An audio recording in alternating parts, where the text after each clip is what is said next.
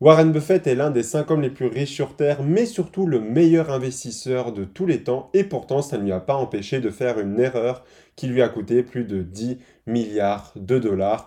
Je vais dans cette vidéo t'expliquer exactement comment est-ce qu'il aurait pu éviter de faire cette erreur-là. Ça va te permettre de tirer des leçons à appliquer lors de tes investissements. On va directement commencer avec euh, simplement le début de cette histoire. Ça se passe en 2016 quand Warren Buffett décide en fait d'acheter l'entreprise Précision Caspart pour la modique somme de 37,2 milliards de dollars, soit 235 dollars l'action à l'unité. Et en fait, il va racheter l'entreprise entière à ce moment-là. Il faut savoir que juste avant ça, Warren Buffett détenait déjà 3% de l'entreprise. Alors certes, ce n'était pas un très gros pourcentage de son portefeuille, mais ça montre bien que Warren Buffett était déjà investi dessus et donc croyait d'une certaine manière en cette entreprise. Et là, il a décidé de faire le grand pas et de faire l'une des plus grosses acquisitions de sa carrière en achetant l'entreprise entière et donc forcément la sortant de la bourse puisque c'est lui qui possédera la totalité des parts. Donc si tu ne le sais pas, c'est une entreprise en fait qui est majoritairement basée sur le secteur de l'aérien et de la défense. Donc c'est un secteur qui est quand même très important aux États-Unis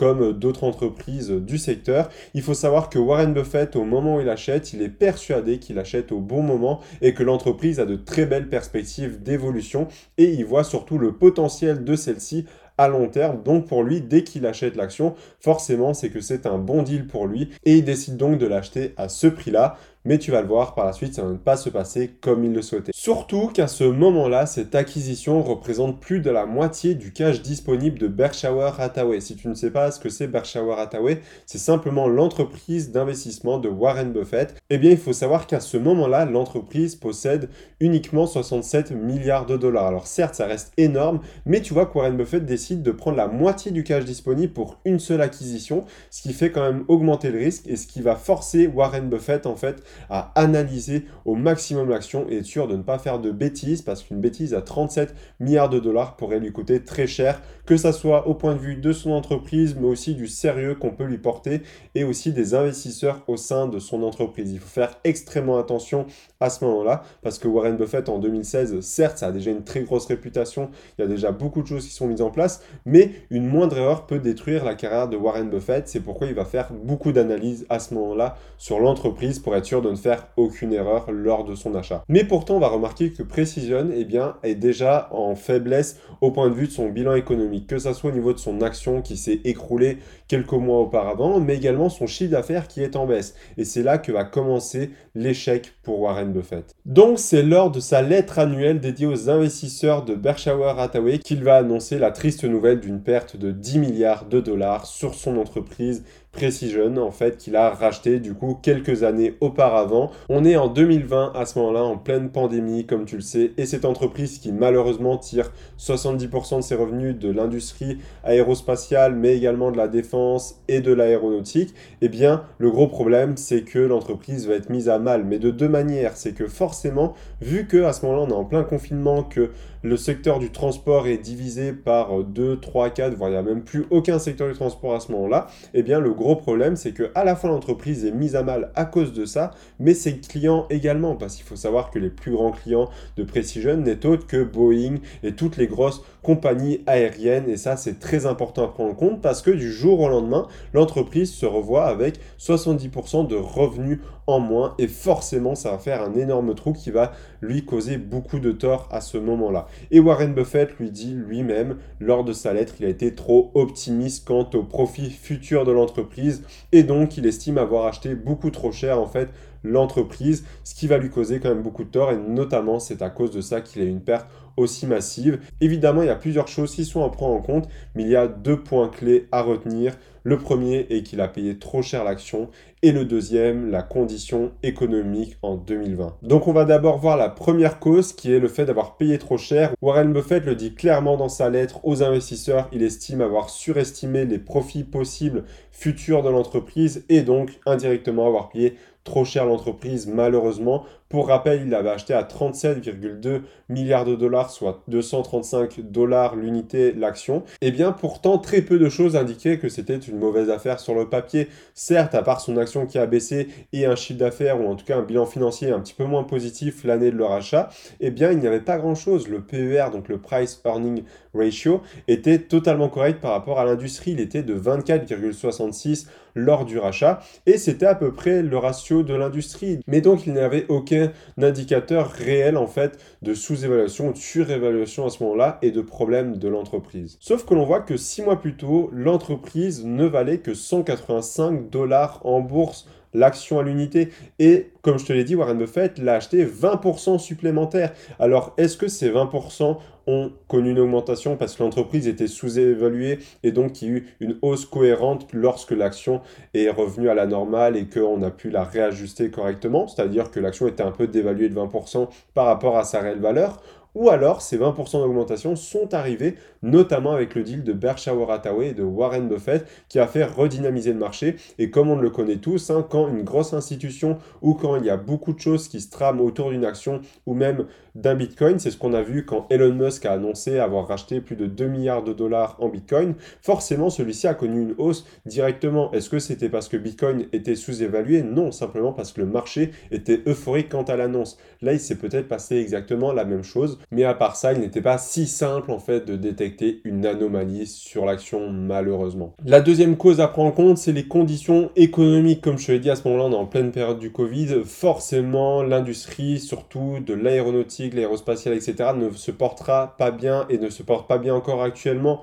Tu prends le cours, par exemple, de Airbus, il n'a toujours pas retrouvé son plus historique d'avant Covid. Et ça, c'est extrêmement à prendre en compte parce que l'on voit que lors de 2020, malheureusement, l'entreprise a été obligée de licencier 10 000 à travers le monde, ce qui représente plus de un tiers de son effectif, ce qui était juste énorme à l'époque, soit aussi un licenciement de 717 personnes sur le lieu principal de l'entreprise qui était vers Portland, etc. Et donc on voit que l'entreprise a dû licencier de manière agressive pour pouvoir survivre et surtout maintenir ses coûts. Et malheureusement, elle n'a pas échappé à la règle. Et en plus de ça, on voit un chiffre d'affaires qui a baissé drastiquement de 2019 à 2020. En 2020, le chiffre d'affaires avait baissé de 30% et en 2021, il a encore baissé d'environ 10%. Donc tu vois que l'entreprise a été clairement mise à mal à cause de cette pandémie et surtout du blocage et du problème lié au secteur du transport avec malheureusement ce Covid. Mais malheureusement, c'est les mêmes conditions pour tout le monde, Airbus, Boeing, etc., etc. Donc il faut prendre en compte les leçons que tu vas devoir en tirer et surtout comment éviter de faire l'erreur que Warren Buffett fait Eh bien, premièrement, c'est toujours diversifier son patrimoine. Aujourd'hui, si la chute des 10 milliards de dollars pour Warren Buffett n'est pas mortelle, c'est simplement parce qu'il a bien réparti son patrimoine. Tu peux regarder 10 milliards de dollars sur son portefeuille, ce n'est absolument rien. C'est une goutte d'eau dans un océan qui va lui permettre en fait de supporter cette perte-là. Toi, si aujourd'hui tu avais une perte de 10 milliards de dollars, je pense que tu devrais endetter sur 40 générations pour pouvoir la rembourser. Eh bien, lui, malheureusement, c'est triste à dire, certes, ça fait une très grosse perte, mais il peut remonter la pente grâce à ça parce qu'il a un patrimoine extrêmement diversifié et même si c'était l'une de ses plus grosses acquisitions. Il faut prendre en compte également qu'il faudra toujours analyser ses actions avant de les acheter, même si on n'est jamais sûr à 100%. Si Warren Buffett était sûr à 100% de perdre de l'argent, il ne l'aurait certainement pas acheté. Aujourd'hui, quand tu analyses, il faut absolument que tu prennes en compte le facteur que tu ne prédis pas le futur, mais il faudra quand même toujours faire ton analyse. Pourquoi? Parce que si Warren Buffett